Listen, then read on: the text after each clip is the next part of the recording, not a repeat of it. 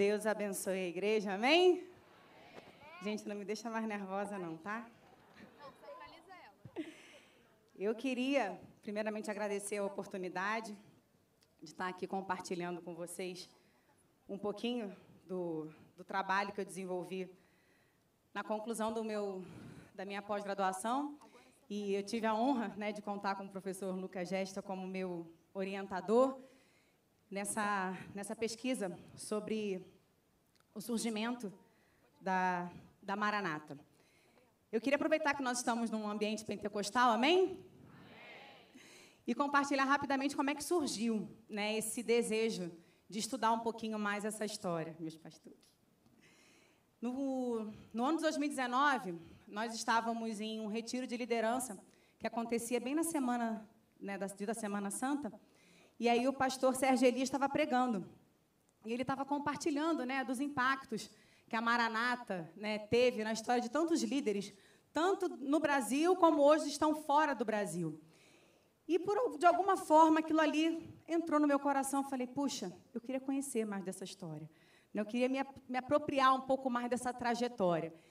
E eu saí daquele, daquele, daquele aquele congresso ali, eu falei, eu vou procurar um curso, uma pós-graduação, vou procurar alguma coisa que me instrumentalize né, nesse conhecimento. E procurando, eu descobri né, a pós-graduação lá no Seminário do Sul. E eu entrei para aquela pós-graduação e aí o Senhor foi me conduzindo nessa, nesse conhecimento. E eu estou muito feliz de poder compartilhar um pouquinho né, nesse ano do cinquentenário da história da Maranata.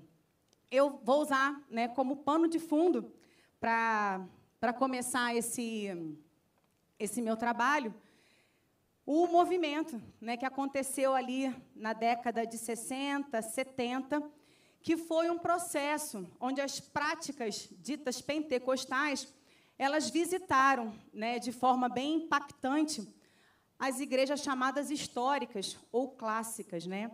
Então, a gente vai trabalhar um pouquinho pegando esse cenário e a partir daí a gente vai conversar um pouquinho sobre o surgimento né, da nossa querida Igreja Missionária Evangélica Maranata. E aí eu queria pedir para quem pode me ajudar aqui com o Data Show? Vai? Vai funcionar? Não? Foi? Então, né, o nome da minha apresentação ela está lá: História, Origem e Características da Igreja Missionária Evangélica Maranata. Eu acho que eu preciso me ajudar daí de cima, gente, porque aqui não está tá rolando pointer, não. E aí, gente, para a gente começar a contextualizar um pouquinho, eu vou voltar um pouquinho na história, um pouquinho antes né, desse recorte do surgimento da, da, da Maranata, para a gente compreender um pouquinho dessa, dessa, desse processo, dessa pentecostalização, se a gente pode colocar dessa maneira, dessas igrejas históricas no nosso país. O protestantismo ele chegou no nosso, no nosso país em algumas etapas, se nós pudermos colocar dessa maneira. E foi um processo longo, não foi um processo tão, tão, tão, tão rápido, e cada uma dessas etapas, elas contaram com as suas contribuições e com as suas é, colaborações para essa implementação. Pode passar para mim.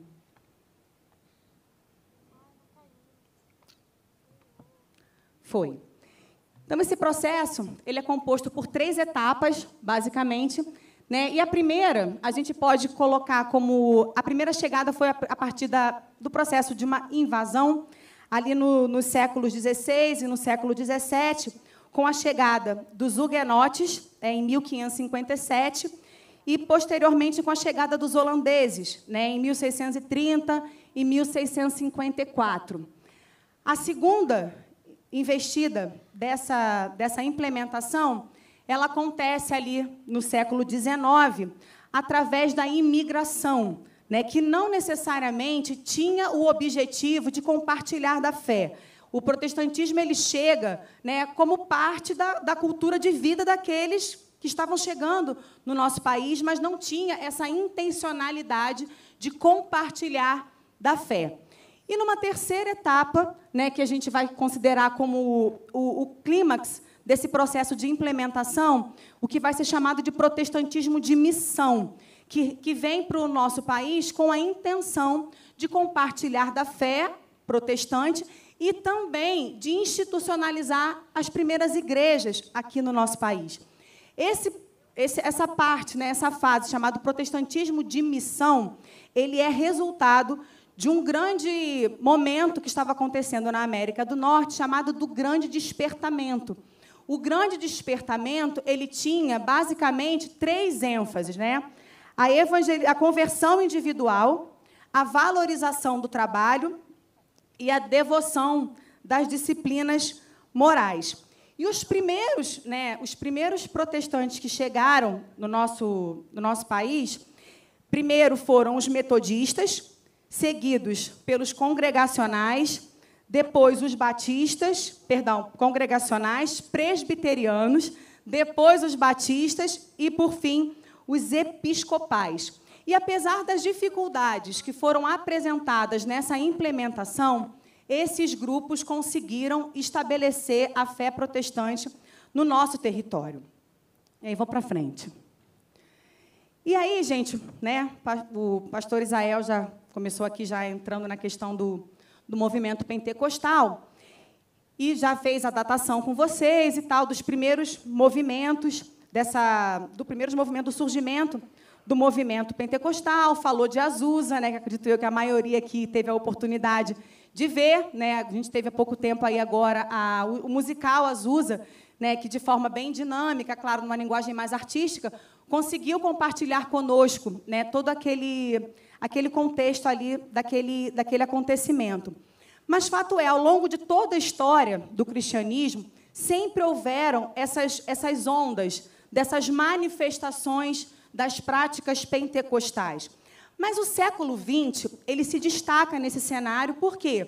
Porque é um momento onde essas práticas elas acontecem com maior intensidade, né? porque elas saem dos ditos territórios pentecostais e elas se alastram, visitando até mesmo os territórios onde elas não eram comuns, como no caso das igrejas históricas e das igrejas não pentecostais.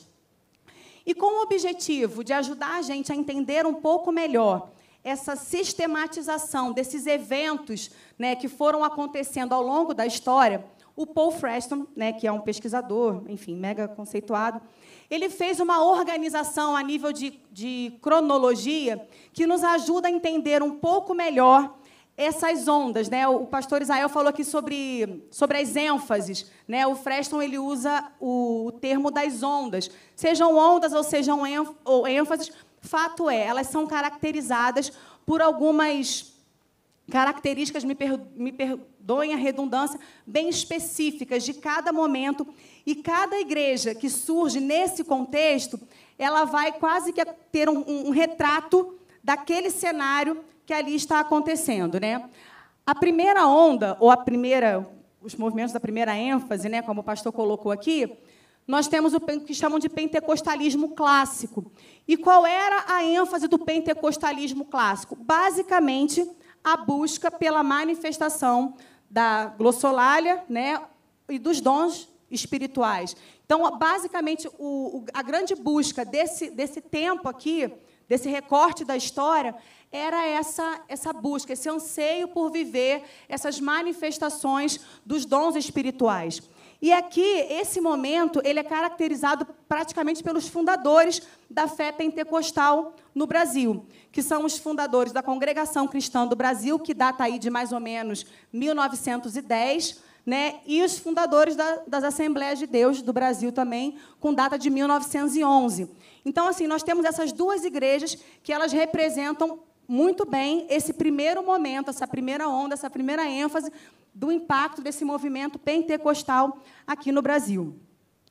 Um segundo momento, ou uma segunda onda, é o que eles chamam de deuteropentecostalismo, que apesar de conservar as primeiras ênfases também da primeira onda do movimento, ele acrescenta né, algumas, alguns elementos também a esse recorte desse tempo histórico que está acontecendo ali. Eles também enfatizavam, além da busca né, pela manifestação do dom de línguas, pela manifestação dos dons espirituais, eles enfatizavam a cura divina, o evangelismo em massa e o exorcismo como práticas de fé. E quando eu falo exorcismo, estou falando de ninguém rodando cabeça, aquele negócio horroroso, não, tá, gente? Era, era, era uma prática de, de orar pelas pessoas para serem libertas, né? porque por possessões malignas, por influências demoníacas. Então, esse momento da história, essa segunda onda, ela tem essas ênfases acrescentadas à questão da busca. E essa questão da, da oração pela cura, dos milagres, gente, ela é, ela é a grande responsável pelo sucesso desse segundo momento. Né? E, o que, e a igreja que marca oficialmente o início dessa segunda onda é a Igreja do Evangelho Quadrangular, né, que através das cruzadas evangelísticas, elas se espalham praticamente pelo Brasil inteiro, né, através do aluguel de tendas, compartilhando a mensagem do Evangelho Quadrangular. Jesus Cristo cura, Jesus Cristo salva, cura, batiza com o Espírito Santo e vai voltar. Então, assim, essa igreja ela marca né, historicamente o princípio dessa segunda onda e nesse contexto, outras igrejas também importantes surgem. Né? Eu coloquei ali a Brasil para Cristo, Deus é Amor, Igreja Pentecostal de Nova Vida, Casa da Bênção. E é nesse contexto também que mais um pouquinho à frente, a gente vai chegar lá, vai surgir né, as primeiras reuniões da nossa Igreja Missionária Evangélica Maranata. Então, assim, é, glória a Deus, coisa mais linda. Gente, deixa, deixa eu me comportar, olha só. Então vamos lá, vamos para a terceira onda agora. E aí vem a terceira onda, a terceira ênfase né, desse movimento, que é o que nós chamamos de neopentecostalismo, ok? Então, assim, essa, essa, essa terceira onda, esse terceiro movimento, né, ela destaca, é, por, por, ela se destaca por acrescentar alguns elementos de fé e de vivência dessa fé pentecostal muito diferente das, das duas primeiras ondas. Né? Mesmo não negando né, a, a, a, busca pelos dons, a questão da cura, do exorcismo, ela vem acrescentando né, o foco na, na, na prosperidade. Né? Então, essas igrejas, elas não, esse, essa terceira onda, ela não está diretamente relacionada a nenhuma igreja que, que, que tenha começado, mas temos algumas que representam muito bem né, o, o perfil dessa terceira onda. E aí se destaca a, a, a Sara Nossa Terra, a Igreja Universal do Reino de Deus, a Igreja Internacional da Graça de Deus, é, e está repetido ali, perdão, gente. E entre outras, né, como também o, o, Brasil para, o Brasil para Cristo. Não, perdão, perdão, perdão. Igreja Apostólica Plenitude do Poder de Deus. Pastor, esqueci essa que eu não podia ter esquecido. Então, assim, basicamente, essa sistemática aqui, gente, nos ajuda a entender essas ondas, né, que, esse, que esse movimento, que não é que tenha começado aqui, né, como o pastor Israel falou, ele sempre aconteceu e sempre esteve presente, essas manifestações. Desde o dia de Pentecostes. Lá nas igrejas do primeiro século ainda já existiam registros dessas manifestações, dessas práticas pentecostais no seio das igrejas. Né? E, e também Nesse contexto, eu queria destacar, fazer um, um parênteses aqui. Passa aí para mim, por favor. Que surgiu também nesse contexto da segunda onda, o que né, a gente vai chamar sobre a, o surgimento das comunidades evangélicas, que também desenvolveram, desempenharam né, uma importante é, contribuição para a teologia protestante do Brasil nesse período de tempo aqui. E o Paul Freston também, mais uma vez citando ele, ele fala que Goiânia ele se destacou né, nesse, nesse cenário. Por quê? Porque ela tinha né, como objetivo uma estrutura mais leve, eles tinham como alvo viver nos moldes das comunidades neotestamentárias, mas assim foram muito popularmente, né, é, ficaram muito famosos, né, devido ao seu estilo de música congregacional. Quem não lembra das, dos louvores das comunidades? Né, o pessoal aí mais raiz, né, certamente já teve em algum momento contato com essas produções. E dentre as, as contribuições, as ênfases né, que foram desenvolvidas pelas comunidades, algumas ficaram bem conhecidas no nosso meio, que a gente pode destacar o discipulado, a cobertura espiritual, lembram dessas expressões? É, as células, as orações por quebra de maldição, a cura interior, as intercessões e também o modelo apostólico. Né? Dentre essas comunidades se destacam a comunidade evangélica de Goiânia, né, que foi uma das, das principais do surgimento, liderada por Robson Rodovalho, ex-membro da igreja presbiteriana, porque essas comunidades, em sua grande maioria, também foram, foram compostas né, por ex-membros das igrejas históricas, das igrejas é, clássicas. Né? Tem também a comunidade de Porto Alegre, em 1978, liderada pelo, pelo pastor Moisés de Carvalho, apoiado pelo nosso querido amigo Azaf Borba. A comunidade da Graça, em São Paulo, liderada né, pelo amigo dos nossos pastores, o Carlos Alberto Bezerra e também a comunidade evangélica da Vila da Penha, fundada em 81 por Ari Caetano, acompanhado por alguns líderes exponenciais, dentre eles o pastor Marco Antônio Peixoto, hoje líder da comunidade evangélica da Zona Sul. Então, gente, esse período né, foi um período de bastante produção, bastante é, muitas ênfases que vieram a contribuir para o cenário protestante no Brasil. E aí eu queria entrar agora no chamado século pentecostal, que é o século XX, né, que, devido à grande relevância das práticas e dos impactos do movimento pentecostal, ele ganhou essa projeção de ser chamado século pentecostal.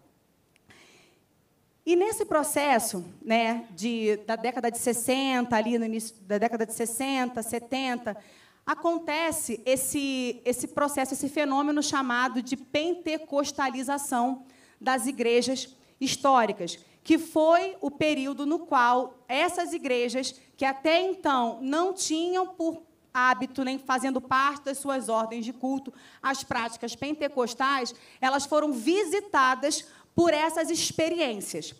E apesar da década de 60 ser um marco né, nessa nessa expansão, nessa proliferação, melhor colocando, já haviam indícios anteriores, da década de 40, da década de 50, de alguns registros históricos de pessoas no seio dessas igrejas clamando, orando, pedindo a Deus uma visitação, pedindo a Deus uma renovação, pedindo a Deus uma restauração daquele vigor né, das igrejas neotestamentárias. E aí, nesse cenário, a gente pode destacar a Rosalie Mills, Miles, eu não sei, gente, mas é Rosalie o nome dela, tá? Ela é considerada a mãe do movimento do movimento de renovação, por ser, ela era uma missionária batista que veio para o Brasil, ficou viúva muito cedo, logo que ela veio para o Brasil, ela engravidou do seu primeiro filho, logo em seguida o seu esposo morreu. Ao invés dela voltar, ela continuou aqui no nosso país e ela era uma mulher de oração. E ela orava muito né, por esse tempo de uma renovação. E ela apontava já nos seus escritos a necessidade. E eu peguei aqui uma citação do dicionário do movimento pentecostal, do pastor Israel, que fala um pouquinho da, de uma citação dela, né, que fala assim: Nossas igrejas se converteram em montanhas de gelo. Não há vigor, não há vida, não há poder do Espírito Santo, como houve abundantemente nas igrejas apontadas no Novo Testamento. Nossas reuniões de oração são insípidas, mecânicas e rotineiras. Então, isso aqui é um pedacinho do, do, do Manifesto da Renovação, porque ela tinha por hábito escrever alguns, alguns folhetins, né? E esse aqui é um, é, o, é um dos primeiros, é o número um. Quem me mandou ele foi até o pastor José Rego, que é filho do José Rego. Eu vou avançar um pouquinho na história, vamos contextualizar rapidinho, que falava sobre a necessidade, apontava os, a importância de um avivamento, como se chegava a um avivamento, compartilhava experiências anteriores que já tinham acontecido em outros lugares do mundo, para incentivá-los nessa busca por essa renovação espiritual. E aqui, né? Não, volta. Volta. Então, assim, o antigo folheto ele se chamava Vida Vitoriosa e depois foi transformado no nome de Folhetos de Poder, que era uma, era uma maneira dela incentivar né, os pastores batistas, principalmente, porque ela era batista, nessa busca. Né, e ela incentivava que cada pastor deveria tomar a frente nesse processo de renovação, que cada pastor deveria tomar a frente nessa busca e conduzir consigo a sua a sua comunidade. Não roda ainda. E dois importantes nomes se juntaram a ela. O pastor José Rego, do Nascimento, que é o pai do nosso pastor, querido amigo, pastor Zezinho, o pastor José Rego, né? e o pastor Enéas Tognini, né? que foram os dois que foram alcançados pela mensagem né, do avivamento da Rosalie e também pelas orações. E eles começaram esse processo de, de busca né, pelo, pela renovação, dessa experiência né, com o Espírito Santo, e envolveram as suas igrejas nessa busca também. E fato é, o fenômeno de renovação, ele alcançou, né, ele tocou em todas essas igrejas, né, tanto na metodista, batista, presbiteriana, congregacional e até mesmo na episcopal, né, num pequeno braço menor, mas todas elas foram tocadas e alcançadas por esse movimento. E aí sim pode mudar. Então, como é que surge né, esse movimento? Esse processo né, de pentecostalização ele fica conhecido com o nome de movimento renovacionista ou carismático, tendo em vista que eles, eles, eles criam na continuidade dos dons espirituais. E com esse anseio, muitos líderes, né, líderes, pastores, professores de escola bíblica dominical, foram se envolvendo né, nessa busca, foram sendo tocados por esse anseio. E aí surgiram, né, surgiu nesse, nesse, nesse cenário os encontros de renovação espiritual. Esses encontros de renovação espiritual eles foram muito significativos para esse contexto do movimento da renovação. Por quê? Porque ele, ele oportunizou a conscientização, a interação e acelerou né, a consolidação desse movimento. E é importante, o pastor Israel falou isso aqui em algum momento também, que não era, nem nunca não era objetivo de nenhum desses que tinham aderido né, à busca pelos dons espirituais, que tinham aderido ao movimento renovacionista, a abertura de novas igrejas. Eles desejavam continuar nas suas próprias igrejas. Eles só desejavam que as suas igrejas fossem visitadas né, por essa manifestação de poder do Espírito Santo. Mas, infelizmente, tendo em vista todo um contexto, até porque a gente está falando aqui da década de 60, tinha toda uma, uma, uma tensão, um clímax né, político vigente no país. Então, isso gerou várias resistências, duras críticas, tudo aquilo que, porventura, pudesse ameaçar ao culto tradicional, pudesse trazer algum prejuízo, né, rapidamente tentava se reprimir. Então, assim, nunca foi o objetivo deles, mas, infelizmente, devido às inúmeras resistências, e fato é, a gente não pode parar a obra do Espírito Santo. Muitos cismas acabaram acontecendo, mas nós vamos caminhar um pouquinho mais para frente para a gente poder caminhar. Fato é, no meio dos batistas, apesar de não ser esse o objetivo, em 1967 surgiu a Convenção Batista Nacional que surge com, por quê? Por conta da necessidade de acolher os membros das igrejas batistas, das igrejas batistas tradicionais que foram alcançados pela mensagem de renovação. E tiveram que sair ou foram expulsos por quê? Por discordâncias internas, principalmente no que diz respeito às práticas de culto, semelhantes aos pentecostais, as questões relacionadas às doutrinas do Espírito Santo. Então, essas duas vertentes foram os pivôs que acabaram gerando a exclusão de muitas igrejas e também de seus líderes e aqueles outros que optaram, a partir da renovação, a não permanecer na, na denominação. Aí, aqui, gente, só um minutinho. Ai, volta ali, Thay, por favor. É porque eu não sabia quem era do meio, pastor. Tá vendo? Aqui, gente, aqui na ponta, não sei se vai, se vai para mim, não vai. Meu ponto não está funcionando. Ó, aqui na frente, esse aqui ó, é o pai do pastor José Rego. José Rego do Nascimento. Enéas Tognini. Esse aqui é quem, pastor? O Wilson Regis, viu, gente? Muito prazer, esse é o Wilson Regis aqui, ó. Tá vendo? Esse aqui é mais um, não sei o nome dele. E esse aqui, o senhor conhece, pastor? Esse aqui, pastor Paulo, não conhece. Mas então, gente, aqui foram importantes figuras do, do movimento renovacionista que aconteceu ali na década de 60, ok? Vamos lá para frente? E aqui eu peguei uma outra, uma outra citação também, aí agora citando a questão da, da renovação no meio dos metodistas. A pentecostalização se originou a partir do despertamento de alguns pastores no início da década de 60, que, em suas respectivas igrejas, começaram a viver e praticar o que consideravam o metodismo primitivo, no que tange ao ardor das experiências estáticas e a paixão por um avivamento que conduziria às ações por adesão dos membros.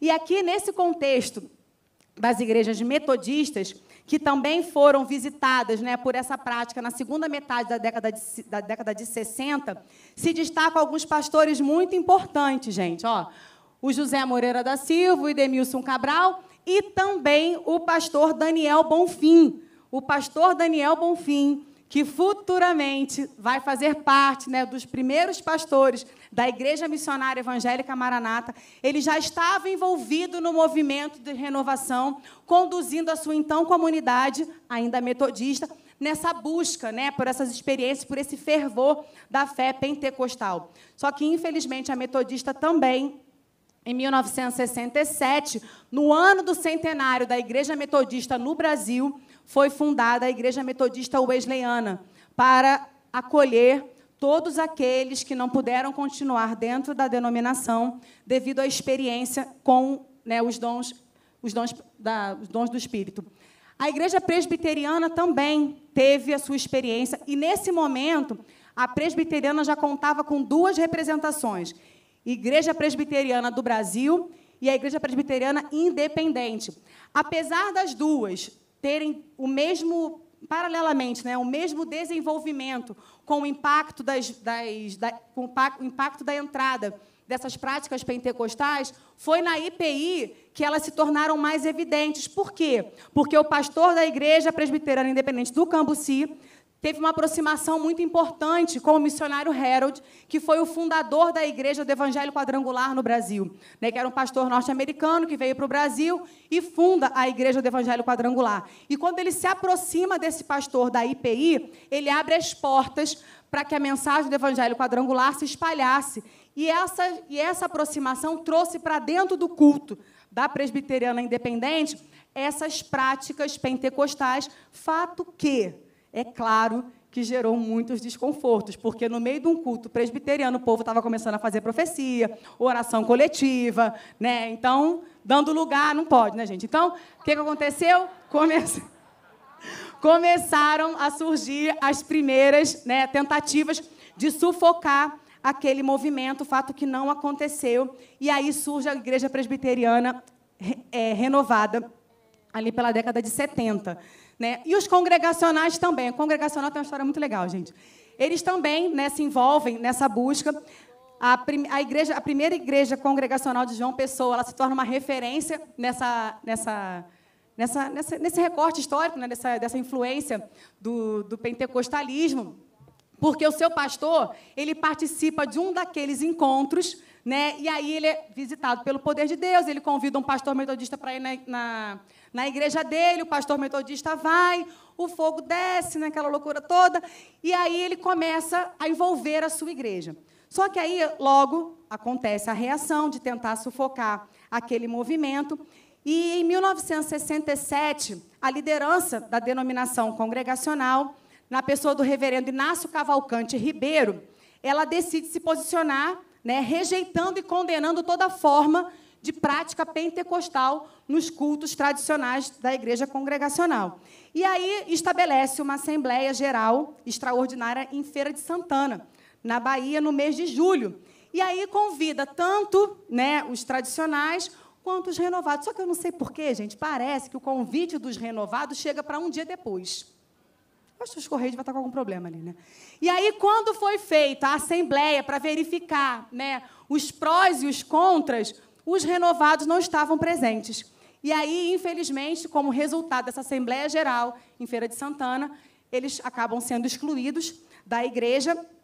E aí é fundado a, igreja, a Aliança das Igrejas Evangélicas Congregacionais do Brasil, sendo seu primeiro presidente Raul de Souza Costa, pastor da igreja de Campina Grande. E aí vocês podem perguntar assim: tá bom, Ana, mas o que, que tudo isso tem a ver com a história da Maranata? Tem tudo a ver com a história da Maranata, porque, na verdade, a história é dinâmica e ela já está se desenvolvendo aqui nesse contexto. Então, vamos para frente? E aí, coisa mais linda, gente, olha lá.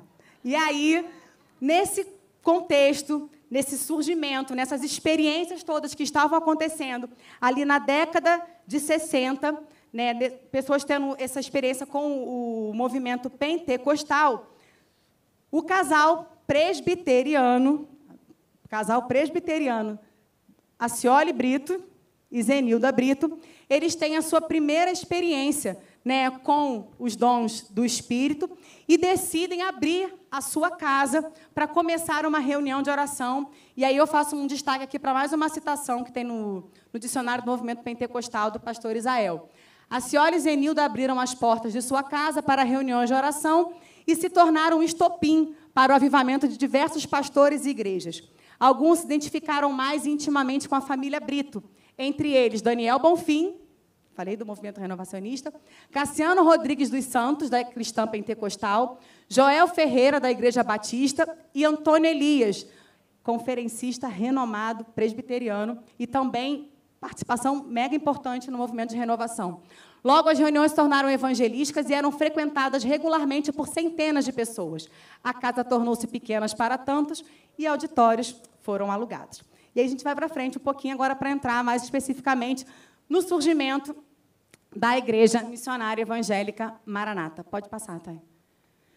E aí, gente, antes da gente é, entrar especificamente ali naquele contexto das reuniões na casa da família Brito, a gente não pode deixar de destacar né, um, um, personagem, eu não estou falando singularmente, um personagem importantíssimo na história, né, que foram ah, os, os colportores. Os colportores, eles eram voluntários, missionários, porque assim, mesmo antes das missões que estabeleceram a fé protestante aqui no Brasil, a Bíblia já estava presente no nosso território. Né? A Bíblia já estava aqui. E fato é, primeiro chegou as sociedades bíblicas mandavam as Bíblias para atender aos imigrantes, como eu falei, né? Muitos vieram, mas vieram porque imigraram para o Brasil, uma nova terra, novas oportunidades, mas já professavam a fé. Então a sociedade bíblica mandava as Bíblias para atender essa necessidade. Posteriormente, né, alguns voluntários surgiram nos portos, né, distribuindo Bíblias, entregando ali as primeiras oportunidades de compartilhar o Evangelho. Posteriormente, isso é melhorada, essa organização da entrega. Mas fato é, os colportores eram homens né, missionários. É, os primeiros né, foram, foram enviados pelas suas igrejas metodistas e presbiterianos. E eles tinham como, como alvo né, a distribuição de Bíblias, Evangelhos e, novo, e Novos Testamentos. E eles viajavam por todo o nosso país. Nosso território é muito grande, gente. Então, assim, se fosse ficar pelo encargo somente de missionários e pastores, certamente se, se estenderia em muito todo esse processo. Né? Então, esses homens eles assumiram né, essa responsabilidade. E por que, que tem aqui o nome de comportores? Eu peguei essa foto, ela é bem antiga, mas eu acho que ela ajuda a gente a entender um pouquinho de como é que eles carregavam, gente. Olha, olha a condição da bolsa, né, que eles carregavam pendurados no pescoço, as Bíblias, os livros ali dentro. E muitas vezes essa, essas viagens eram feitas a pé ou de bicicleta, né, em situações muito precárias. Eles não tinham onde dormir, eles dormiam onde davam, muitas vezes eles praticavam o escambo até, né? Porque assim, a, a, a, intenção era vender as Bíblias. Mas assim, vender era o objetivo, mas a maioria até dava as Bíblias, né? Porque o objetivo qual era? Era compartilhar a palavra. Querido. Então, assim, se não tinha com que comprar, então dava. Se não dava para comprar, trocava por um prato de comida, por uma cama para dormir. Então, assim, esses homens, assim, eles, eles contrariaram toda uma, uma, uma realidade difícil né, de acesso, de, de condições para compartilhar a palavra de Deus, foram alvos de, de assaltos, de maus tratos, de agressões, porque, assim, apesar da Constituição permitir a evangelização, ainda assim tinham muitas resistências. Então, esses homens, eles se destacam.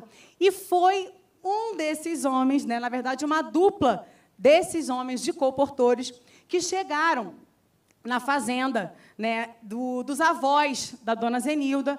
O seu Pedro e a dona Maria tinham uma fazenda no interior né, do estado do Rio, no município de Vassouras, e eles chegaram para vender as Bíblias. Só que, infelizmente, o seu Pedro estava doente e Dona Maria não pôde dar a ele toda a atenção desejada, mas ainda assim ofereceu a ele hospedar. A eles, era uma dupla de, de comportores presbiterianos, tá, gente? Hospedagem E eles aceitaram, né? Ficaram ali durante dias, limpando, arrumando, cuidando, e quando dava, compartilhava da Bíblia. Resumo da ópera: eles ficaram ali alguns dias, e quando eles foram embora, seu Pedro e Dona Maria já tinham se convertido à fé protestante. Então, assim, esse, esses dois rapazes, missionários, comportores, de origem presbiteriana, foram aqueles que é, foram instrumentos de Deus lá atrás para começar o desenvolvimento da obra que hoje né, a gente consegue ver de uma forma muito mais, mais clara. Então, assim, eles foram né, os responsáveis por essa conversão e, passando o tempo, já a viúva, a dona Maria, ela se muda né, para a conservatória. Ou Barra do Piraí, peraí, me confundi. Conservatória, tá ótimo, pastor. Ela se muda para a conservatória, exatamente. E ela vai congregar numa, numa pequena congregação da igreja presbiteriana também, junto com seus filhos. Só que, como eu falei, a perseguição era grande. Nem todo mundo entendia muito bem. Não podia nem ter igreja né, com, com cara de igreja, porque isso foi uma conquista ainda posterior. Mas fato é, a igreja que ela congregava, essa pequena congregação, foi ameaçada de um apedrejamento. E um dos filhos dela foi para a porta da igreja para defender a mãe. Né? Foi lá para proteger a mãe de um apedrejamento da cidade vizinha. E ele ficou ali durante muitos dias. E quando né, o apedrejamento, enquanto esperava pelo apedrejamento, ele ficava ouvindo a mensagem, a palavra de Deus. E naquele momento ali, ele também né, se converte à fé protestante. Ele se casa né, com uma moça chamada Venina Pires de Souza e eles têm quatro filhos. Dentre esses quatro filhos, uma delas é Zenilda de Souza Brito. Então, vamos lá para o início dessa história da família Brito. Dona Zenilda foi criada na igreja presbiteriana de Conservatória.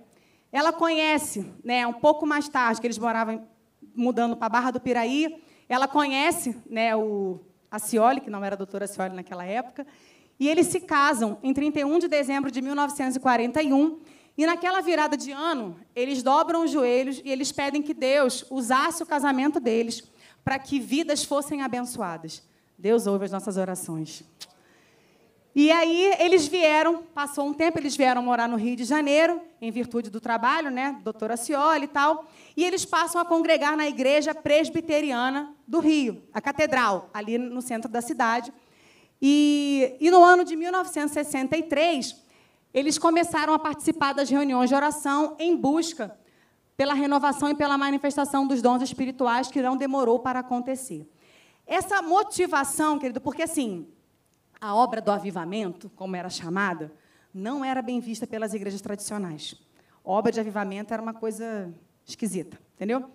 Então, assim, eles não, não frequentavam esse tipo de reunião pela busca de poder, né, pela manifestação dos dons. Só que aconteceu um episódio na família deles que despertou eles um incômodo. O irmão né, do doutor Acioli teve uma experiência no qual ele foi fortemente influenciado né, por uma opressão maligna.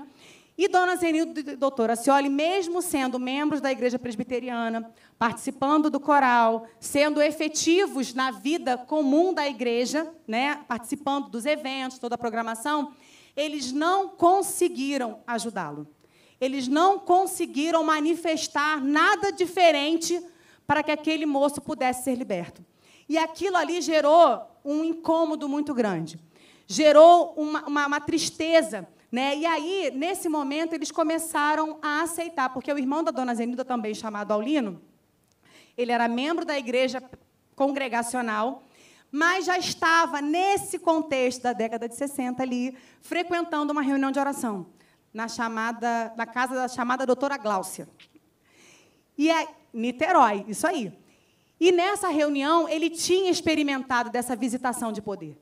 E ele começou a chamar né, o doutor Acioli, dona Zenilda, e a partir deste evento, de uma frustração enorme, eles reconheceram que precisavam de um revestimento, que precisavam de uma renovação, precisavam daquele vigor de novo, né?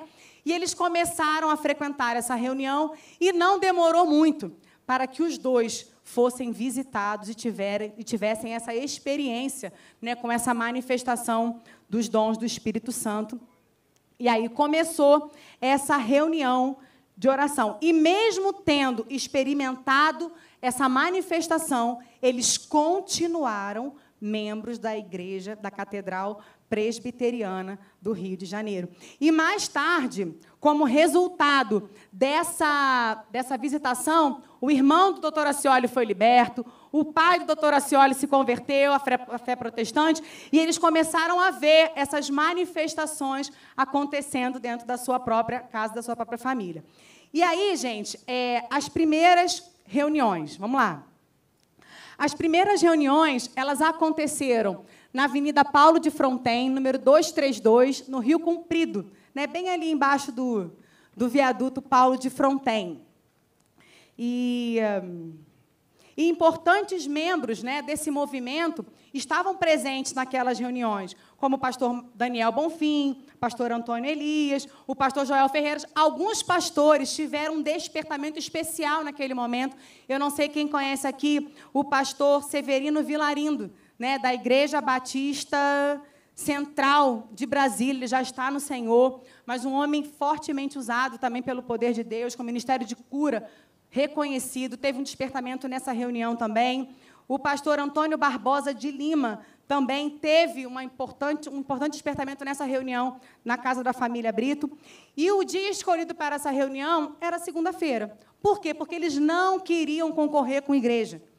Pessoal de igreja tem culto, é terça, é quarta, é quinta, é domingo, então uma segunda não costuma ter.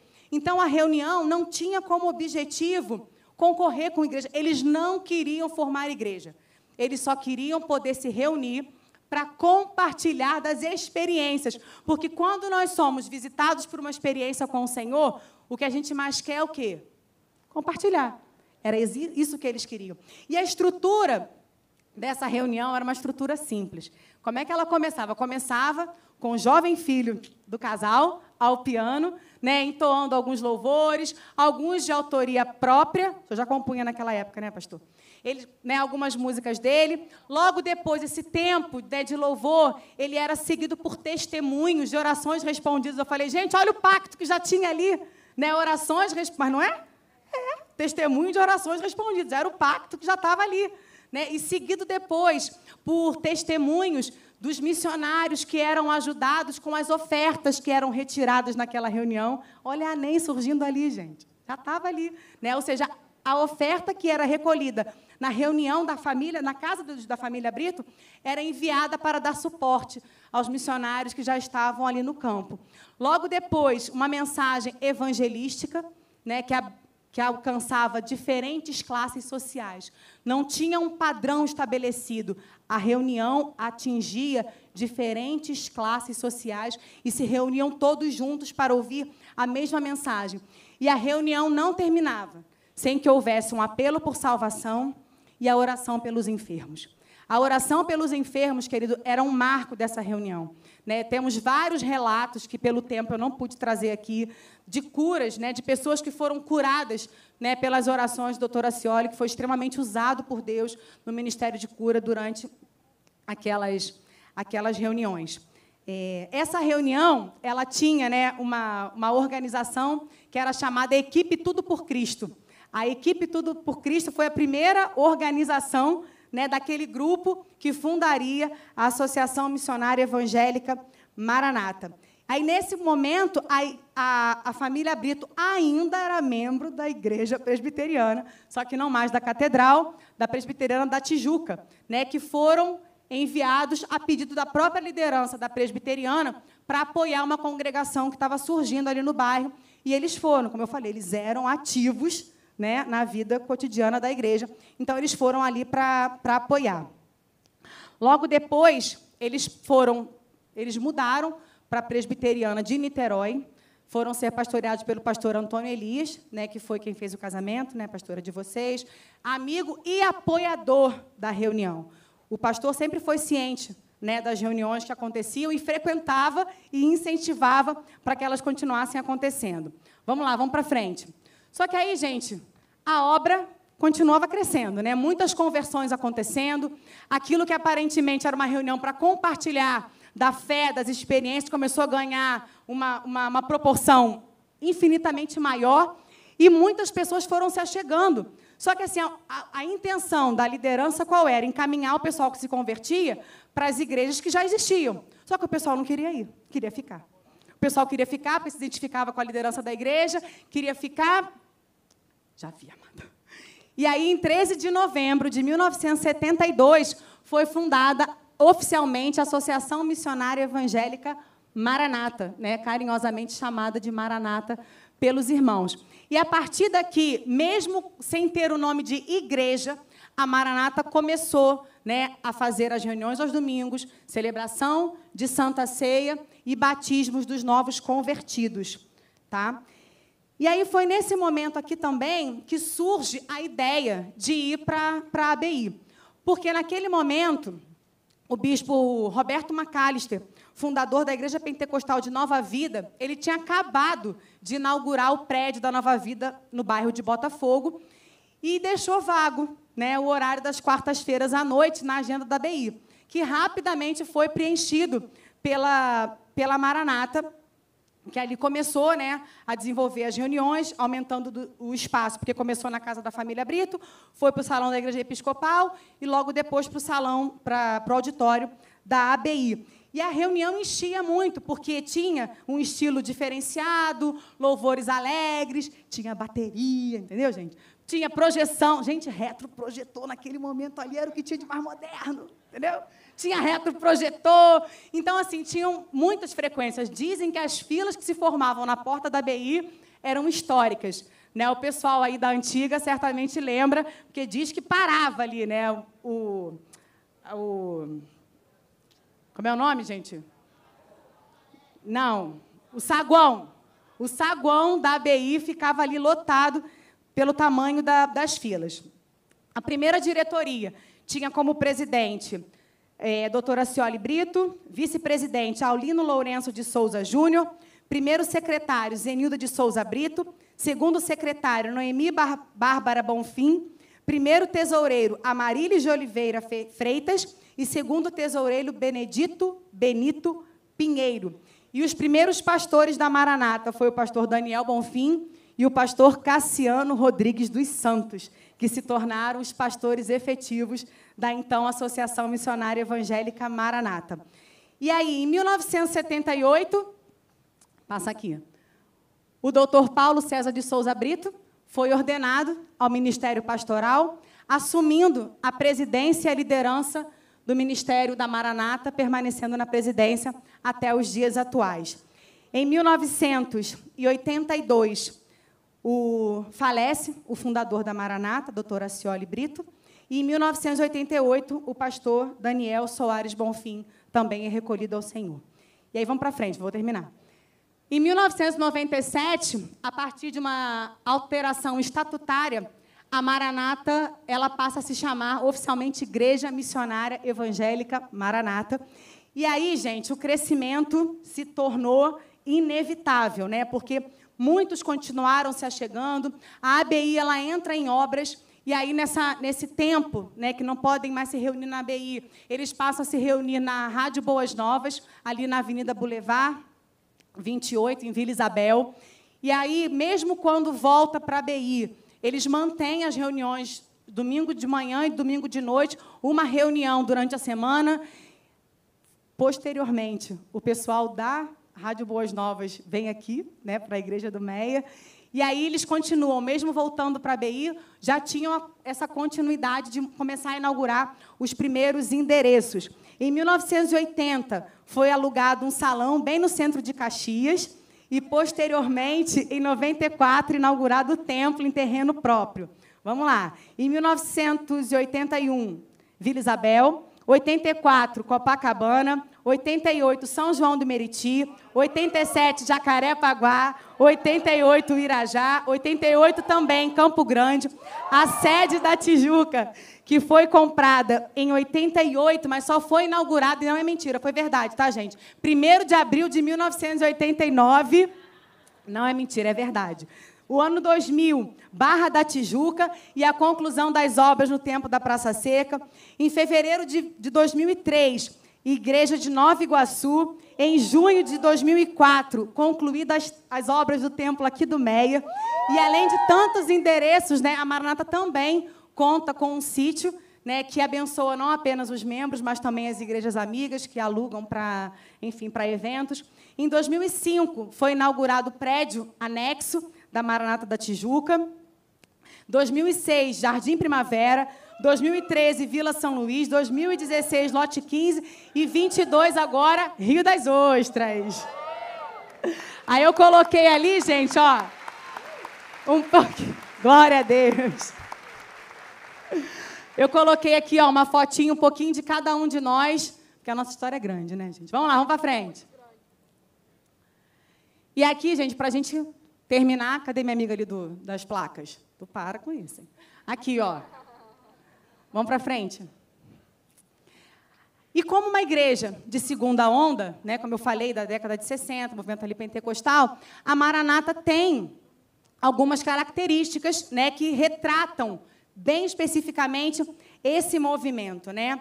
O foco evangelístico das reuniões, super né, retratado, a oração pela, pela, pela cura dos enfermos, os momentos pela busca das manifestações dos dons do Espírito Santo, a adoção do sistema episcopal, apesar né, de sermos uma igreja de um pastor presidente, é, a flexibilização dos usos e costumes tão rígidos nas igrejas da primeira onda, né, as duas primeiras ali têm costumes bem, bem, bem acentuados, a, a, o aluguel né, das, dos auditórios, cinemas, as igrejas da segunda onda, elas se utilizaram de tendas, de teatros, cinemas, elas utilizaram de diversos meios e métodos para compartilhar o evangelho. E também né, a inovação do momento, que era o reto projetor, que a pastora até contou que foi uma sugestão do Roberto Macalister, né, que investiu em muito né, nos meios de comunicação, no rádio, para a difusão do, do evangelho. As bases doutrinárias, gente, eu não vou ler todas elas por conta do tempo, mas a base doutrinária da Maranata, ela é, ela é comum à base do pentecostalismo clássico. Tá? Eu também tirei como, como base uma citação do dicionário do movimento pentecostal, do pastor Israel. Então, ali, basicamente, mas eu não vou ter tempo para ler agora. Mas, assim, as únicas coisas que nós temos um pouco de diferença é no que diz respeito à evidência do batismo com o Espírito Santo. Por quê? Para o pentecostalismo clássico, a evidência ela é marcada pela manifestação da glossolalia, né? ou seja, o falar em línguas. Então, assim, para a Maranata, a evidência do batismo ela pode ser manifesta por qualquer um dos dons do Espírito, não tendo essa rigidez né, de conceituar que somente quem fala em línguas é batizado com o Espírito Santo. Outra coisa, mesmo praticando o batismo por imersão, né, assim como a maioria das igrejas pentecostais, a Maranata, ela também, quando necessário, ela realiza o batismo por efusão, crendo não haver nenhum prejuízo do ato. OK? Tanto, né, por imersão, quanto se precisar apenas molhar a cabeça, não tem nenhum prejuízo do ato no que diz respeito à, à validação desse batismo as características. Né? A Maranata é uma igreja só, em diversos endereços. Nós temos uma administração centralizada, ou seja, todos os recursos são enviados para a sede e, a partir dali, distribuído, distribuído para as demais, né, os demais endereços, a partir da necessidade de cada um. Ela possui uma estrutura administrativa com influência do modelo congregacional. Eu falei ainda há pouco do episcopal. A Maranata, ela tem uma característica de administração eclesiástica, né, que a gente pode chamar de um sistema híbrido. Né? No que diz respeito às características administrativas, a Maranata tem um, um colegiado, não, Membros conselheiros, obrigada, pastor. São membros conselheiros que são eleitos pela própria igreja, né? E esses membros eles, eles debatem assuntos. Esse conselho ele é presidido pela pastora presidente, que tem poder de voto e de decisão. Mas no que diz respeito às questões ministeriais, ela prefigura né, o, o modelo episcopal. Nós temos um corpo pastoral de pastores auxiliares, que também é presidido pelo pastor presidente que tem o poder de decisão. Algumas questões, né, o corpo pastoral decide, mas a última palavra é do nosso pastor presidente. É, a Maranata possui um sistema de rodízio de pastores a cada três anos. Né, os pastores rodam entre, entre as, os endereços da Maranata. Não é uma coisa fechada, caso haja uma necessidade, né, pode, pode ampliar ou não. É organizado em ministérios e, e geralmente comuns em todas as igrejas, adolescentes, jovens, mulheres, evangelismo, intercessão, e ela possui uma liturgia comum em todos os seus endereços. No que diz respeito à liturgia, é, a Maranata ela, ela tem algumas, algumas práticas que marcam bem todos os cultos que são feitos na Maranata, mas isso não ingessa a personalidade né, dos pastores, dos ministérios locais, até porque, como estamos em diferentes bairros, cada bairro tem uma característica. Tem louvores que bomba na Barra e tem louvores que, às vezes, o que bomba na Barra, enfim, na Tijuca é um pouquinho diferente, isso não ingessa. Mas, basicamente, a nossa liturgia, todo culto, ele começa fazendo menção em nome do Pai, do Filho e do Espírito Santo. Os momentos de oferta, eles são precedidos por aplausos, né? simbolizando gratidão e celebração a Deus pela, por tudo que Ele nos tem dado e pela oportunidade de participar do ofertório. Nós encerramos os nossos cultos né, com a bênção apostólica e com o amém tríplice. Então, basicamente, isso, esses elementos vocês vão encontrar em qualquer igreja maranata que vocês entrarem para assistir um culto. Esses elementos eles vão estar ali presentes. Vamos lá? Aí aqui, né, tem os valores, o que a Maranata valoriza, mas eu vou pular. Pula.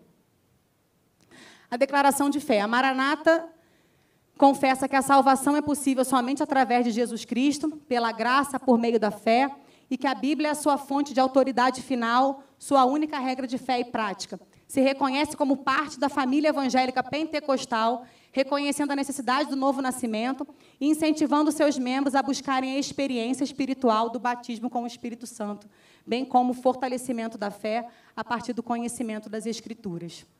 Para o final? E assim eu termino meu trabalho, querido. Eu queria deixar essa. Esse foi o último trecho né, que, eu, que eu escrevi, eu queria compartilhar com vocês. E eu, eu fazia uma pergunta: como que eu concluo esse meu trabalho? Eu concluo o meu trabalho com uma oração em meu coração. Que o Espírito Santo conduza a mim e a minha geração, assim como ele fez com a geração que nos antecedeu, e que nós tenhamos a coragem para buscar e viver na dimensão do sobrenatural. Maranata, ora vem, Senhor Jesus.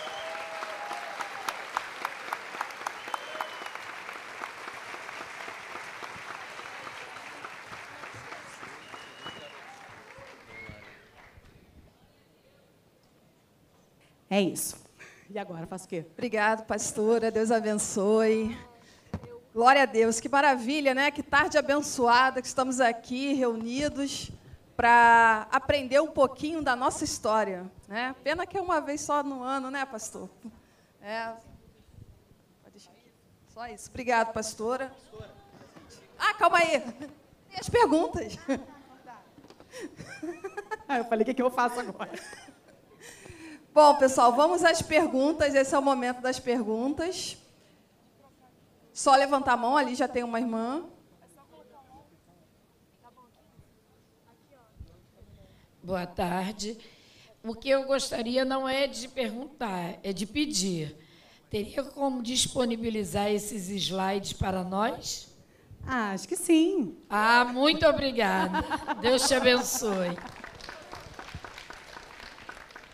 Outra pergunta. Cadê a pergunta? Só levantar a mão assim bem alto. Lá em cima. Lá em cima. Meu... Levanta a mão lá em cima. Meu nome é Marcos, da Maranata de Jacarepaguá. Eu fui congregacional por muitos anos e tive muita dificuldade, porque eu sempre costumava é, cumprimentar os irmãos com a paz do Senhor. E aqui Sim. tive que me readaptar ao Deus te abençoe. Gostaria que a irmã falasse um pouco sobre isso, por favor. É, eu acho que é uma forma de saudação, acho que foi, foi o pastor Paulo mesmo quem estabeleceu isso, né, pastor? Deus te abençoe, como uma, uma forma de saudação dentro da Maranata. Porque, assim, cada, cada igreja acaba que tem um, um perfil, né? Deus te abençoe, abençoe vocês com a paz do Senhor. Isso foi uma, uma, uma colocação do próprio pastor Paulo, né, pastor? Acho que isso não vem da história, não. Foi o senhor mesmo, né? Foi nosso pastor, não foi? Aqui, ó, aqui na frente.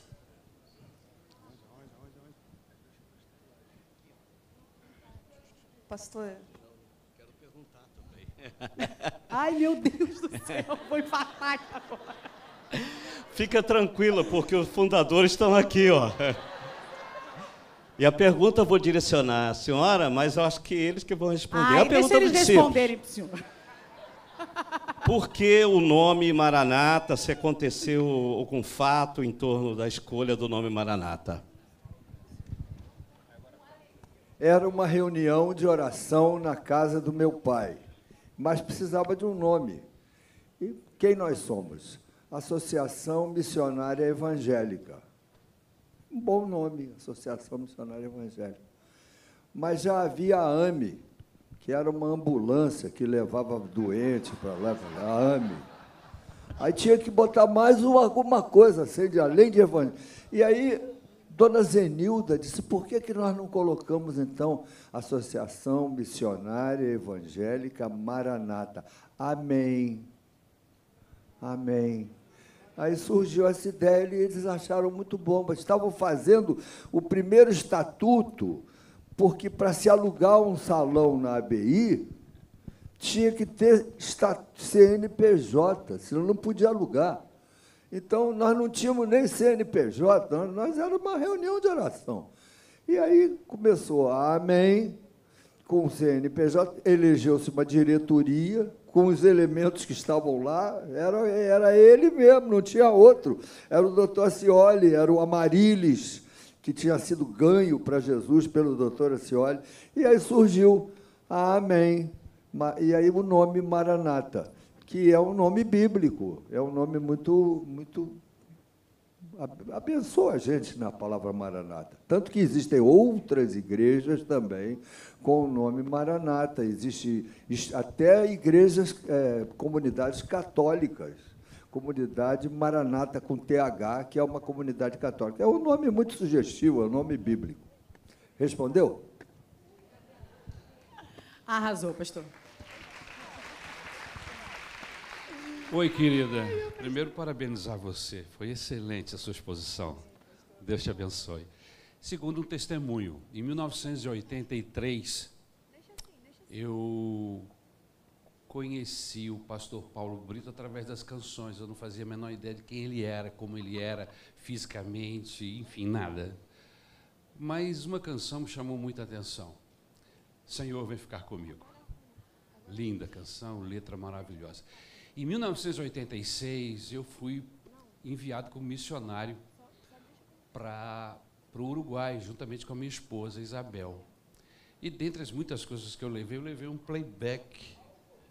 Levei um playback do pastor Paulo César Brito, que me abençoou e abençoou a igreja lá no Uruguai, na Casa Florida, lá em Paysandu, onde eu, sem saber que mais tarde, isso foi em 86, eu cheguei na Maranata em 90. Eu não tinha a menor ideia, irmãos, de que eu, no futuro, estaria aqui na Maranata como pastor.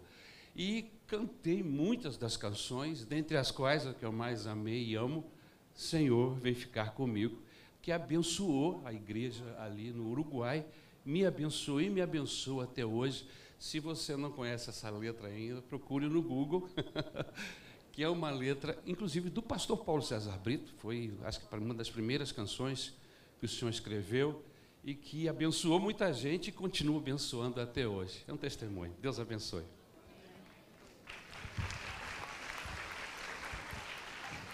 É, boa tarde, É, eu sou Cláudia, da Igreja de Caxias.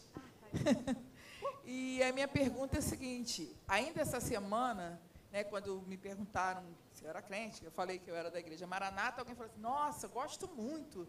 Ah, aquela, eu falei assim, mas ó, evangélica Maranata. Porque toda- geralmente alguém puxa a cristã Maranata. Eu falei, aquela das casinhas. Não. Eu queria saber se essa denominação, por acaso, é dissidente, alguma coisa da nossa. Se existe isso. Não, não, são denominações independentes.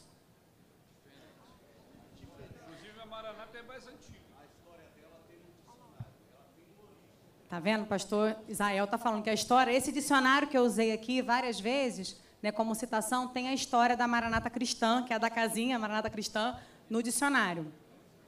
Eu só queria acrescentar um minutinho, para não perder o tempo de vocês, é que eu, eu observei a palestra do Israel, onde ele mostrou mulheres, lá no passado, que foram que foram expoentes do movimento pentecostal, mulheres. Não é verdade, pastor?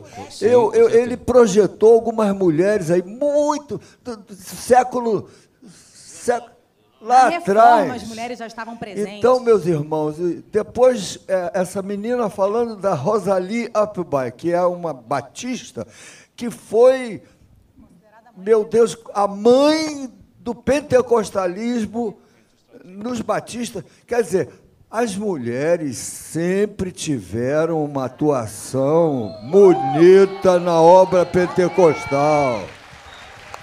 Inclusive, meus irmãos, a nossa igreja caiu na real quando começou a ordenar pastoras para serem. Porque, meus irmãos, não, nós não era reconhecer o que já existia. Dona Zenilda, a, a minha mãe, uma das fundadoras dessa igreja, ela tinha autoridade pastoral na igreja. Quando ela se levantava para falar, a gente sentia uma autoridade do Espírito Santo naquela mulher. A Brasilides, que nunca foi ordenada pastora, mas era uma professora de escola dominical, ela só tinha o primário, mas ela era cheia do Espírito Santo. Eu me puno até hoje por não ter tido a ideia de ordenar a Brasilides pastora da nossa igreja. Mas agora nós já temos várias pastoras ordenadas. Nós não ordenamos mulheres porque elas são esposas de pastor, não. Esposa de pastor não é necessariamente uma pastora, mas existem mulheres que têm um ministério pastoral, como pô, eu posso citar a, a, a, essa menina Alexandrina. Ela está ali, ela é pastora da nossa igreja. Não é? E algumas outras. A nossa igreja vai continuar entendendo que mulheres podem ser pastoras, ministrar, ter um, uma, uma posição espiritual na igreja e nós nos honramos pelas pastoras que a Maranata tem. Inclusive, essa moça que está aqui é uma das nossas pastoras. Aleluia. E o marido dela não está aqui porque foi operado de tireoide há dois dias atrás, mas está passando muito bem. Mais uma pergunta lá em cima. Boa tarde. Diácono Mário, da Maranata de Copacabana. É, eu me converti na BI 97 e fui encaminhado para a Maranata de Copacabana. Desde então, não saí de lá. Eu peguei um avivamento lá, eu, esse renovo, essa busca do Espírito Santo, o batismo com o Espírito Santo. Eu fui batizado na Maranata com o Espírito Santo. E a Maranata cresceu muito de lá para cá. A minha pergunta é, é, por causa desse crescimento, hoje, nas reuniões da nossa igreja, é, eu sinto a ausência dessa busca do Espírito Santo. É, e eu queria per perguntar se há, se há, não só na Maranata, mas se há um sufocamento dessa busca pelo batismo do Espírito Santo hoje, por esse crescimento né, das igrejas, de nós evangélicos. A pastora vai responder, só um minutinho. Não, porque ela se levantou, gente. Claro. Ela, ela tem a ajuda dos universitários. Boa tarde, queridos. Nos nossos cultos públicos, nunca houve assim um, uma ênfase de a pessoa levantar no meio do culto da ABI, começar a falar em língua estranha, o, no final do culto, agora vamos às revelações e às visões. Não, nunca foi assim, porque nós sempre procuramos ser uma igreja bíblica. E as orientações do apóstolo Paulo sempre foram para que as profecias fossem julgadas. Ora, se a profecia surge ali, às vezes, é, a queima-roupa, você não sabe nem quem é a pessoa, você não tem nem oportunidade de julgar, então ela não é para ser manifestada ali no culto. Cremos no dom de profecia. Vários irmãos nossos têm esse dom e chegam até o pastor Paulo, olha, o senhor é, falou ao meu coração, o Senhor me falou para trazer essa mensagem para a igreja, o pastor escuta isso, eu creio que os nossos outros pastores também, e sentindo que aquilo foi realmente algo que vai edificar, confortar e exaltar, é, é, é, é exortar a igreja, é trazido para o culto. A mesma coisa como o apóstolo Paulo disse também, que é melhor uma palavra só que você entenda do que várias palavras que você não entende. Então, também, é, é, de acordo com as Escrituras, nós entendemos que o dom de línguas, se não houver quem é, é, interprete, também não deve ser manifestado no, numa grande reunião assim. Para esse tipo de, de, de busca e tudo mais, nós temos as pequenas reuniões. Não que o Senhor não possa te batizar numa reunião grande. Sim, nós já tivemos vários irmãos batizados é, é, numa reunião assim grande lá na, na Tijuca mesmo, na galeria, na BI e tudo mais, mas que sem que isso se tornasse assim alguma coisa é, é alvo é, da curiosidade ou da falta de, de, de interpretação de alguém. Então, a Maranata crê sim nos dons, mas a gente crê que os dons devem ser exercidos com equilíbrio. Busque os dons. Se você está no culto, você pode buscar os dons do Espírito Santo. Você não vai, não precisa. É bom que alguém ore por você, até impõe as mãos sobre você, tudo bem. Mas também o Espírito Santo pode te batizar mesmo sem a imposição de mãos. Uma coisa rapidinha que eu gostaria de lembrar é que a nossa igreja ela não tem práticas neopentecostais, que são a teologia da prosperidade, com uma ênfase muito grande no dinheiro. Se você der, o Senhor vai te retribuir. Ainda que isso aconteça, esse não deve ser a motivação da nossa oferta. Então, a Maranata não tem essa doutrina da prosperidade, em que o ser rico é quer ser próspero, e Deus tem dado prosperidade à Maranata durante esse tempo. A Maranata também não tem por hábito abrir a Bíblia assim, como até alguns homônimos têm, de abrir a Bíblia e botar o dedo para ver o que Deus falou. Então, você está ansioso pelas revelações do Senhor? Quem não está? Eu estou sempre ansiosa. Que o Senhor fale comigo, revele para mim seus, seus desígnios para a minha vida. Eu tenho um método muito importante para te dar. Uma dica fundamental e eu costumo dizer: pode trocar o meu nome se Deus não falar com você. Ore e leia a Bíblia. Ore sozinho, no seu quarto, em família. Clame pelas revelações de Deus, clame pelos dons, leia as Escrituras, que eu passo a me chamar Mariazinha, se Deus não falar com você.